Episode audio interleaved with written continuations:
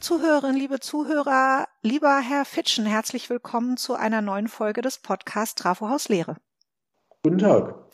Ich freue mich sehr auf eine Podcast-Folge im Rahmen unserer Themenwochen am HDS zum Thema diversitätssensible Sprache. Da werden wir ein bisschen drüber reden, überhaupt die Gefahr auch von Diskriminierung über Sprache und in diesem Kontext aber im besonderen Kontext Weltanschauung und Religion. Und äh, deswegen haben wir uns eingeladen, Herrn Fitschen, der an der Uni Leipzig Professor für neuere und neueste Kirchengeschichte ist und auch ein Gastbeitrag und als Gastautor bei der neuen Veröffentlichung der Koordinierungsstelle für Chancengleichheit dabei war. Da hat er nämlich was geschrieben zu diversitätssensibler Sprache mit genau diesem Schwerpunkt, den ich eben gerade schon erwähnt habe. Noch ganz kurz was zum Podcast, bevor wir richtig mit den Inhalten starten. Es soll wie immer nicht länger als eine halbe Stunde dauern und dem ein oder anderen Lehrenden, aber auch Studierenden oder anderen in der Hochschule tätigen Ideen geben, auf was man in der Lehre nochmal achten könnte oder was eben Kolleginnen und Kollegen so machen, wie zum Beispiel Herr Fitschen. Bevor wir dazu kommen, starten wir mit der Einstiegsfrage, mit der wir immer starten. Und die ist bekannterweise für die, die den Podcast schon häufiger gehört haben.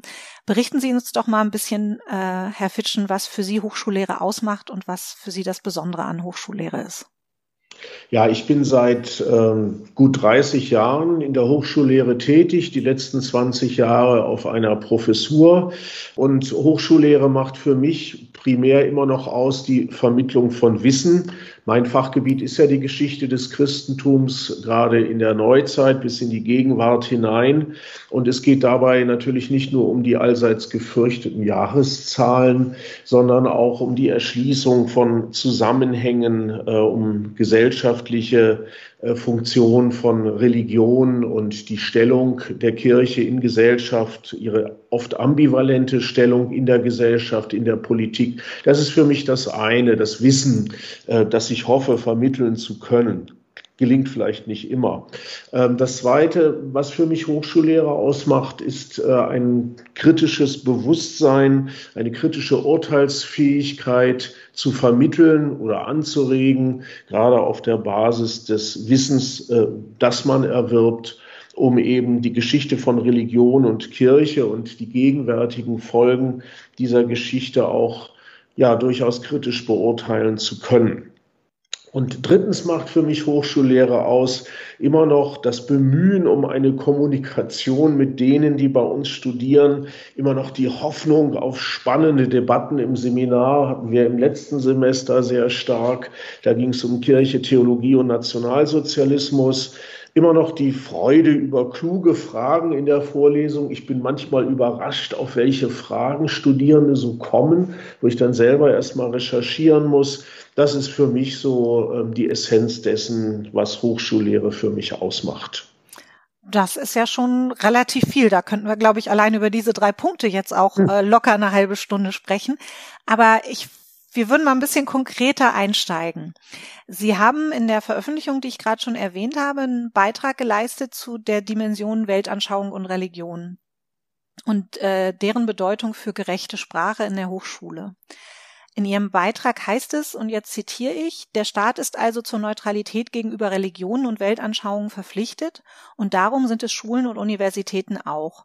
Das bedeutet vor allem, dass Lehrende an Schulen und Hochschulen diese Neutralität wahren müssen. Zitat Ende.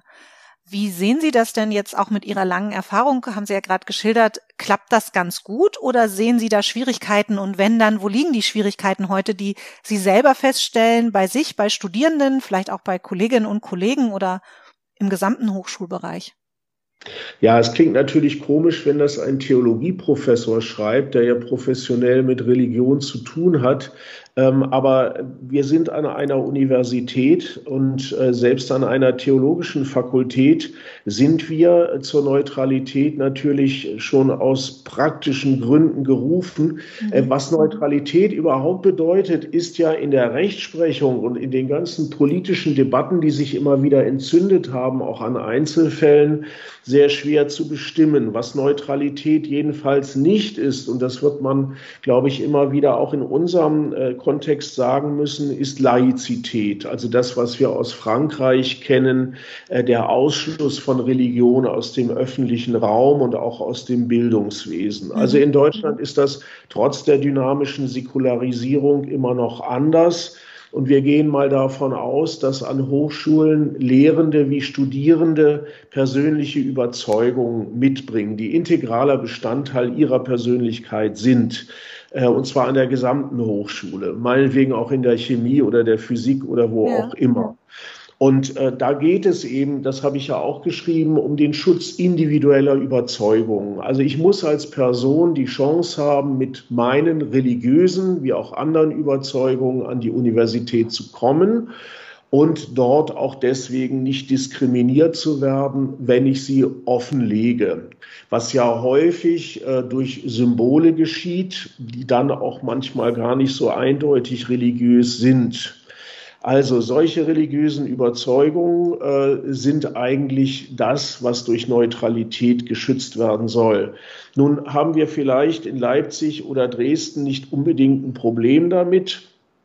Aber was das im Hochschulalltag bedeutet, ist in meiner Sicht Menschen nicht auf etwas zu reduzieren, wie überhaupt man Menschen nicht auf etwas reduzieren kann, darf und soll. Und hier ginge es also zum Beispiel um religiöse Überzeugungen oder eben um religiöse Symbole oder um Symbole, die man vielleicht manchmal auch vorschnell religiös deutet, obwohl sie gar nicht religiös gemeint sind. Also das berühmte Kreuz an der Kette um den Hals, ja, ähm, oder der Fisch am Auto hinten, dieses Symbol, wo man immer nicht weiß, ist das christlich gemeint oder ist die Person, die das Auto fährt, äh, Mitglied eines Angelvereins. Also Neutralität bedeutet, äh, dass Menschen nicht reduziert werden auf ein Symbol, auf eine Überzeugung. Und äh, Neutralität bedeutet eben, dass Menschen nicht das Gefühl gegeben wird, ihre Überzeugungen seien peinlich oder gehörten da einfach nicht hin. Wie gesagt, das wird im Alltag auch kaum passieren, außer durch Symbole. Ähm, ich denke, der Fall tritt eher dort auf, wo Studierende außerhalb des Hörsaals sich privat treffen. Ja, was, du gehörst einer Religionsgemeinschaft an, das ist aber komisch. Mhm. Und ich mhm. denke, das sollte man auch aus der Universität in das private studentische Leben hineintragen. Letzter Satz dazu. Äh, Neutralität bedeutet im Ernstfall auch, dass Religionsfeindschaft oder gar Antisemitismus in Schulen und Hochschulen keinen Platz haben dürfen. Ja, ich glaube, das ist gerade nochmal ein ganz, ganz äh, wichtiger Satz zum Schluss gewesen. Ähm, was ist dann aber, wenn man das jetzt als Lehrender so im Kontext oder am Rande von Veranstaltungen so etwas wahrnehmen würde? Was würden Sie Kolleginnen und Kollegen raten, wo Sie merken, da ist der, allein der Neutralität in der Sprache, das wird dem Ganzen nicht mehr so ganz gerecht. Wie würden Sie damit umgehen, wenn es diese Herausforderungen doch auch in der Veranstaltung oder am Rande von Veranstaltungen gibt? Also ich kann Ihnen das konkret aus unserer theologischen Fakultät sagen. Da sind ja Studierende, die, sagen wir mal, sehr unterschiedliche religiöse Auffassungen im Kontext des Christentums vertreten. Ja. Da gibt es also Evangelikale aus dem Erzgebirge und da gibt es Liberale. Ähm, und dazwischen liegen Welten religiös mhm. Alle diese Leute gehen in die gleichen Berufsfelder, Kirche oder Schule, aber sie haben sehr, sehr unterschiedliche Auffassungen. Und da war es und ist es eine wichtige Aufgabe, Toleranz und Verständigungsbereitschaft unter den Studierenden zu fördern. Und das haben wir auch immer wieder versucht ähm, indem wir eben Podiumsdiskussionen veranstaltet haben, indem wir eben auch versucht haben, äh, auf Einzelne einzuwirken und immer deutlich zu machen, äh, ihr müsst miteinander im Gespräch bleiben und eure religiösen Überzeugungen äh, dürfen euch jetzt nicht auseinander dividieren. Äh, da spielt eben Religion bei Einzelnen eine sehr große Rolle. Und das schlägt sich in einem ganz konkreten Feld nieder. Das ist das Thema Homosexualität. Äh, das dann plötzlich in das Blickfeld religiöser Deutungen gerät. Und gerade auf diesem Gebiet äh, haben wir, und das habe ich auch sechs Jahre lang als Gleichstellungsbeauftragter meiner Fakultät versucht, gerade auf diesem Wege haben wir halt auch deutlich Linie gezeigt und gesagt, das kann man jetzt nicht religiös verwursten. Ja. Ähm, und dementsprechend ähm, ist das eine ständige Aufgabe. Wenn ich in der Religionswissenschaft lehre, und äh, da bin ich an der Einführungsvorlesung beteiligt, dann sehe ich ja das weite Feld auch äh, von religiösen Symbolen, das es durchaus auch an dieser Universität gibt. Ähm, und wenn jemand nun, und das habe ich an unserer Fakultät nie erlebt, äh, ein Kollege, eine Kollegin, jemand aus dem akademischen Mittelbau sich da vergreifen würde, würde man natürlich sofort intervenieren. Aber das habe ich nie äh, zu Ohren bekommen. Hm. Es sind ähm, häufig Studierende untereinander, die ja. ein Problem schaffen. Ja. ja. Ähm, wobei Sie da ja auch schon gerade gesagt haben, was sozusagen die, die ganz allgemeinen, aber kontinuierlichen und auch vielleicht manchmal so schweren Lösungsansätze sind, nämlich einfach in der Kommunikation auch zu bleiben. Also miteinander zu reden, haben Sie ja gerade gesagt, ist sozusagen einer der wichtigen Anlässe, was auch durch Fakultäten oder Studiengänge auch immer wieder unterstützt werden kann, dass es Anlässe gibt, in Kommunikation zu bleiben. Das habe ich schon richtig verstanden. Ja, sicher. Also äh, Religion kann ein heißes Eisen sein. Ja. Vielleicht nicht unbedingt äh, bei zunehmender Säkularisierung immer mehr, aber äh, oder immer noch, aber das ist nach wie vor so. Ja, es gibt Menschen, denen man schnell auf den heute nicht mehr vorhandenen Schlips treten kann. Mhm. Und man kann eben auch Menschen überfahren. Und äh, ich hätte fast gesagt, allein unsere gute Erziehung verbietet es uns, das zu tun. Das machen wir einfach nicht. Ja, äh, wir treiben auch keine religiöse Propaganda oder was auch immer, sondern es ist ein sensibles Thema, das am besten im Feld der Neutralität oder man könnte auch sagen im Feld der anerkennenden Toleranz aufgehoben ist. Ja, Sie haben gerade gesagt, dass Sie das hauptsächlich sehen, dass das natürlich Studierende untereinander sind, die in Ihrem Fall, Sie haben das ja gerade geschildert, verschiedensten christlichen, religiösen Gruppen oder Strömungen angehören, passen Sie trotzdem auch auf oder so als Kollegen untereinander reflektieren Sie immer mal wieder auch Ihre eigene Sprache? Also selbst wenn man dann in dem Reflexionsprozess feststellt, man ist da eigentlich sehr sauber und akkurat, aber gerade weil es ja bei uns heute auch ein bisschen um, um Sprache gehen soll, also fragen Sie sich das persönlich selber oder auch unter Kollegen so, wie, wie, wie ist denn unser Sprachgebrauch und, und sind wir da, sind wir da achtsam genug? Also die Hochschullehrerschaft fragt sich untereinander nur selten etwas, habe ich den Eindruck. Ähm, es spielt natürlich, sagen wir mal, äh, fakultätspolitisch eine Rolle. Wir haben ja auch ein Gleichstellungskonzept erarbeitet mhm. vor Jahren. Das finden Sie auch auf unserer Website.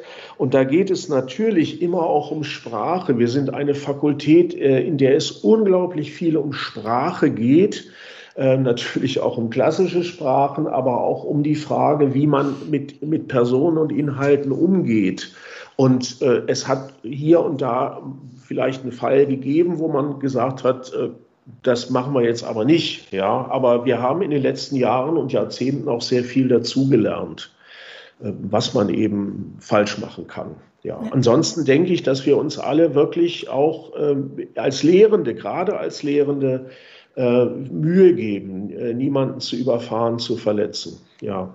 Und das hat sich ja auch in der Zeit verändert, ne? Das darf man ja auch nicht vergessen. Also da gab es ja auch nochmal eine große Veränderung in den letzten Jahren und Jahrzehnten, wie auch gendersensibel zum Beispiel gesprochen und gearbeitet wird. Ja. Das hat man ja vor zehn Jahren noch, noch ganz anders betrieben, als man das heute betreibt.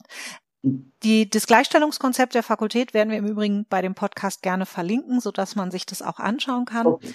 Mal eine Frage so, wir nehmen diesen Podcast auf im August äh, 2021. Sehen Sie eine Veränderung nochmal durch die starke Digitalisierung, die wir gerade in der Hochschullehre haben? Also sehen Sie da äh, neue Herausforderungen oder, oder Chancen für dieses Thema und für diese Neutralität, aber auch die Sensibilität für Sprache? Also ein bisschen ein Problem ist bei der Digitalisierung, äh, gegen die ich ansonsten angesichts der Umstände nichts habe, aber dass Kommunikation sich eben doch verändert. Nicht? Man sitzt nicht mehr in einem Raum, mhm. idealerweise im Seminar so ein bisschen im Viereck, und man kann unmittelbar reagieren, Personen wahrnehmen. Äh, ich habe jetzt keine große Veränderung bemerkt durch die Digitalisierung, aber ich denke, dass insgesamt die Wahrnehmung von Menschen als Personen ähm, erschwert wird. Also viele von denen, die in den in Seminarsitzungen sitzen, die kenne ich noch aus der Zeit vor Corona. Aber ich hätte mir manchmal gewünscht, ähm, Leute, die in niedrigeren Semestern sind, schon mal kennengelernt zu haben.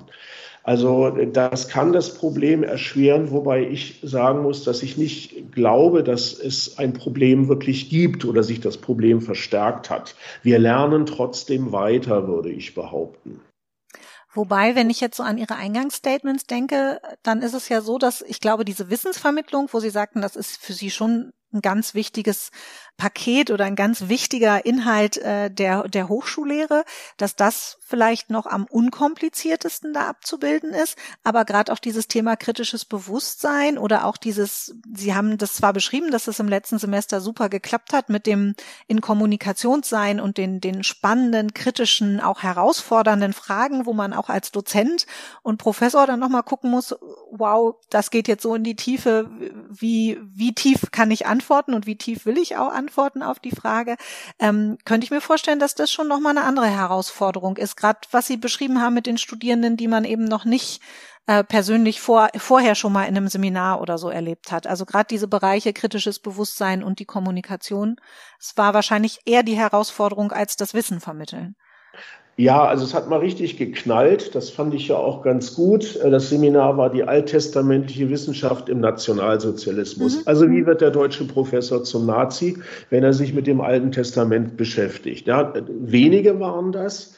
Aber es ging dann eben auch um solche Fragen, wie kann eigentlich der deutsche Professor, äh, Professorin gab es da nicht, äh, wie kann das eigentlich passieren? Wie kann der sich ideologisch äh, so stark ähm, annähern, dem mhm. Rassenantisemitismus? Und da gab es eine Stelle, wo es richtig geknallt hat. Ähm, das, ich muss das jetzt nicht wiedergeben. Wenn das im Seminarraum stattgefunden hätte, hätte sich niemand abschalten können. Ja, okay. Ja, mhm. Das passiert dann eben auch, dass Leute aussteigen. Und es gibt eben so Themen, das habe ich auch an anderer Stelle erlebt, das muss man aushalten mhm. können. Mhm ja, und sagen können, jetzt wird es kontrovers und auch in der historischen Einschätzung kontrovers. Also insofern ist es natürlich richtig, wenn es äh, dann auch ans Eingemachte geht, was es ja manchmal geht, das meine ich mit kritischem Bewusstsein, kommt es zu Kontroversen. So, und die finden in einem geschlossenen Raum eher statt als im Internet oder besser statt, wo man eben aussteigen kann. Hm. Ja. ja klar, dieses ähm also den Raum zu verlassen hat nochmal, ist eine andere Hürde, als die Kamera auszuschalten. Ja, also Herbert Weder hat ja gesagt, wer rausgeht, muss auch wieder reinkommen. ja. Das ist im Internet eben äh, leichter nicht möglich, ja, mhm. als dass man sagt, so, jetzt machen wir mal Pause und dann reden wir weiter. Ja.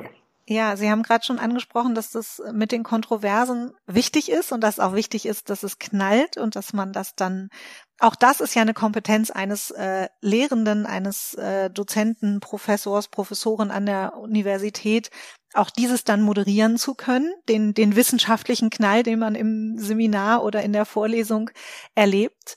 Ich würde gerne nochmal auf ein anderes Thema eingehen, was jetzt gar nicht an einer der sächsischen Hochschulen passiert ist, aber es gab eine große Kontroverse in Schleswig-Holstein vor ungefähr zwei Jahren, etwas länger schon her, weil begonnen mit einem einzelnen Professor, einer einzelnen Professorin, die äh, Schwierigkeiten darin gesehen hat, dass eine Studentin äh, voll verschleiert an der Lehrveranstaltung teilgenommen hat. Das wurde dann sehr schnell zu einem landesweiten Problem und es ist jetzt in der Zwischenzeit auch so, dass die Vollverschleierung zum Beispiel an der ähm, dortigen Universität verboten ist. Wie sehen Sie das als Theologieprofessor? Ist das eine Lösung, so an solche Probleme in Anführungszeichen heranzugehen? Ja, ich hatte äh, gesprochen im Zusammenhang mit Neutralität vom Schutz individueller Überzeugungen. Mhm. Und es handelte sich um einen jener Einzelfälle. Ja, eine Studentin, die mit einem Gesichtsschleier äh, in die Lehrveranstaltung kommt. Also nicht mit einer Burka, sondern mit dem Nikab, mit dem Gesichtsschleier. So. Und aus diesem Einzelfall ist ein Riesenproblem gemacht worden, ein generelles und hochpolitisches Problem gemacht worden. Und das Ganze ist, wie Sie ja sagen, zwei Jahre, über zwei Jahre her.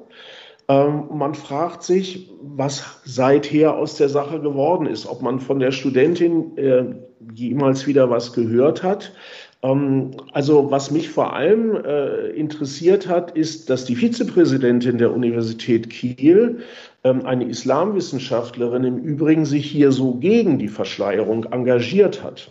Ja, also ähm, dass im Grunde genommen jetzt so ein generelles Problem daraus wurde, ein Rechtsproblem und eine Anhörung vor dem Landtag und ja, ähnliches. Ja. Und dann hat die Sache auch gar nichts mehr mit Religion zu tun gehabt. Da wurde ja gesagt, ja, Diversität, das wollen wir ja haben. Aber plötzlich ging es um Mimik und Gestik bei der Kommunikation in der Hochschule. Das war ja dann das schlagende Argument dass man eben die Studentin nicht mehr richtig sehen kann. Ähm, das war Anfang 2019, wenn ich mich recht erinnere. Ja, Kurz ja. danach kommt Corona mit der Maske. Da waren wir dann alle voll verschleiert. Mal abgesehen davon, dass wir dann alle auch zu Hause waren und uns im Internet wieder entschleiert haben. Aber die Validität dieses Arguments, Mimik und Gestik in Lehre und Prüfungen, darüber muss man wirklich mal länger nachdenken. Ja, also wenn ich mal, ich, bei einer Seminarsitzung hat eine Studentin gefragt, Herr Fitschen, sind Sie eingefroren? Und dann habe ich gesagt, ich bin nicht eingefroren, ich habe Ihnen nur aufmerksam zugehört. Also da war nichts mehr mit Mimik und Gestik. Da kommen so pseudopsychologische Argumente ins Spiel. Also äh, ich finde, man hat aus einer Mücke einen Elefanten gemacht. Das hätte man lieber bleiben lassen sollen. Es zeigt sich ja jetzt auch, darin, dass ich äh, das jetzt zitiere zum Beispiel und äh, das immer noch irgendwie präsent ist als eine der äh, Herausforderungen, die in dem Bereich von Religionen und Weltanschauungen und der Hochschullehre ähm, in den letzten Jahren unter anderem auch ähm, außerhalb von Hochschule und in den äh, Medien diskutiert wurde. Aber Sie haben mich auch auf eine wichtige Spur gebracht. Da sollte man auch bei den Kollegen an der Christian Albrechts Universität in Kiel nochmal nachfragen, wie jetzt eigentlich der Stand ist und wie mhm. das, wie damit jetzt umgegangen wird. In Ihrem Beitrag in dem, der Veröffentlichung von der Chancengleichheit schreiben Sie bewusst auch über Weltanschauungen und Religionen und als ich ihn gelesen habe, habe ich manchmal auch den Eindruck gehabt, dass das mit den Weltanschauungen tatsächlich fast noch schwerer greifbarer ist, wenn es um Neutralität und gerechte Sprache geht, als mit den Religionen. Habe ich Sie da richtig verstanden? Ja, weil natürlich die Diversität da noch mal stärker ist. Sie können ja Religionen äh, ganz grob runterbrechen auf verschiedene Kategorien. Ne? Die kann man mhm. eher mal so äh, in Kästen einsortieren, wobei das auch nicht geht. Ja, es gibt unterschiedliche Christen, es gibt unterschiedliche Muslime, Musliminnen und so weiter. Bei Weltanschauung ist natürlich immer die Frage heute, was ist das eigentlich? Der Begriff ist ja, äh, kommt ja aus einer Zeit der Weimarer Reichsverfassung, wo man eigentlich bestimmte politische oder säkulare Überzeugungen, die sich organisieren in Freidenkerverbänden zum Beispiel, Religionsgemeinschaften gleichstellen wollte. Und das ist heute natürlich ungleich schwieriger. Ja, also was ist eine Weltanschauung? Ja. Die meisten Menschen würden wahrscheinlich sagen, ich bin normal sozusagen, ich habe sowas gar nicht. Ja, ich habe ja auch geschrieben, es gibt naturwissenschaftliches Weltbild, es gibt mhm. unterschiedliche Zugänge äh, zur Wirklichkeit. Ähm, ja, das, das kann man heute, äh, wenn man das jetzt außerhalb des Verfassungsrahmens nimmt, äh, lebensweltlich übersetzt, nur ganz, ganz schwer fassen. Was ist das? Hast du eine Weltanschauung? Fragen Sie jemanden mal. Hm? Ja.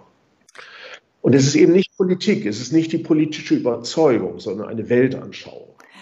Da fällt mir ein, dass es das ja auch ein spannender Punkt ist, hat, führt jetzt aus unserem Thema ein bisschen raus, aber wenn man sich damit auseinandersetzt, dass manche Studium Generale Programme oder auch äh, Universitäten oder Hochschulen, die so ein Einführungssemester für alle Studierenden haben, sich genau mit diesen Fragen im gewissen Sinne ja auch auseinandersetzen, wo es darum geht, was ist eigentlich auch wissenschaftliches Denken, was ist was ist eigentlich akademisches Arbeiten, wo ja sowas auch dann thematisiert wird, inwieweit spielen da Weltanschauungen äh, und äh, religiöse oder andere Überzeugungen mit hinein.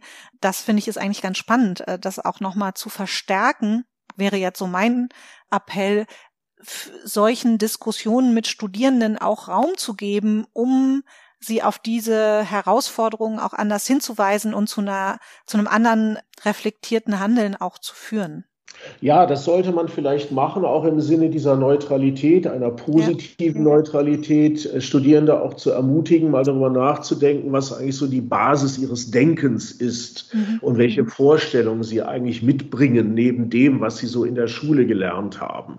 Das kann es ja durchaus geben. Ja, man muss ja nicht gleich Querdenkerin oder Querdenker sein, um vielleicht irgendwie so einen, sagen wir mal, äh, halbsäkularen Zugang zur Wirklichkeitsdeutung zu haben.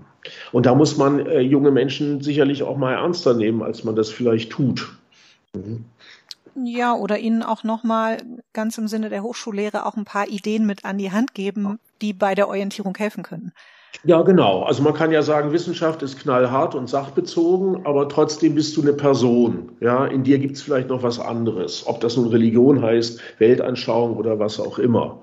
Ja, und mach nicht vor, stell den Fehler, beides miteinander zu vermengen, sondern äh, trau den Leuten, die dir was beibringen wollen. Ja. ja. ja. Äh, jetzt habe ich sozusagen einen Wunsch schon formuliert oder eine Idee, die ich hätte. Als letzte Frage in unserem Podcast, dann die halbe Stunde ist schon so gut wie rum. Äh, wenn Sie einen Wunsch frei hätten, was würden Sie denn an Hochschule gern ändern? Ich würde die Hochschule enthierarchisieren. Ich würde dem akademischen Nachwuchs klare Zukunftsperspektiven geben. Und die können auch darin bestehen, dass man doch rechtzeitig ermutigt wird, außerhalb der Universität beruflich Fuß zu fassen. Also was mich halt immer noch so äh, betrifft, ist die, der Lebensweg von Menschen, die versucht haben, sich für eine Professur zu qualifizieren und es einfach nicht geschafft haben. Mhm. Ja, so, das ist, glaube ich, für die Universität, für die Hochschulen insgesamt, aber auch für einzelne Menschen ein Riesenproblem. Da muss was passieren. Und, passiert auch ansatzweise, ja. Wollte ich gerade sagen, mit dem Wunsch sind Sie im Moment nicht alleine und es passiert ja auch einiges im so hochschulpolitischen Raum wie auch im allgemeinen politischen ja. Raum. Da ähm, hoff, hoffen wir, glaube ich, alle auf eine Besserung für viele mhm. und dann für die gesamte Gesellschaft, wie Sie gerade gesagt haben. Ja. Äh, lieber Herr Fitschen, vielen Dank für diesen Einblick. Ein Thema, was eigentlich nur schwer in eine halbe Stunde zu pressen ist. Wir haben es versucht und wir haben hoffentlich dem einen oder anderen ein paar Ideen gegeben zum Nachdenken, auch jetzt äh, mit dem Start ins Wintersemester 21, 22. Da sind vielleicht noch mal ein paar Ideen dabei, die man im Hinterkopf bewegen kann, wenn man seine eigene Lehrveranstaltung plant oder auch für Studierende, die das hören, vielleicht auch das ein oder andere in der Vorbereitung aufs Wintersemester dabei. Der Podcast geht demnächst online. Sie finden ihn wie immer über die Webseite des HDS, beziehungsweise wenn Sie hier äh, zuhören, dann haben Sie ihn ja schon gefunden. Sollten Sie allerdings Vorschläge haben, was wir nochmal thematisieren sollen, worüber wir reden sollen, sollten Sie Kritik, Wünsche oder sonstiges haben, schicken Sie uns einfach eine E-Mail. Wir freuen uns und ich danke fürs Zuhören. Bis bald.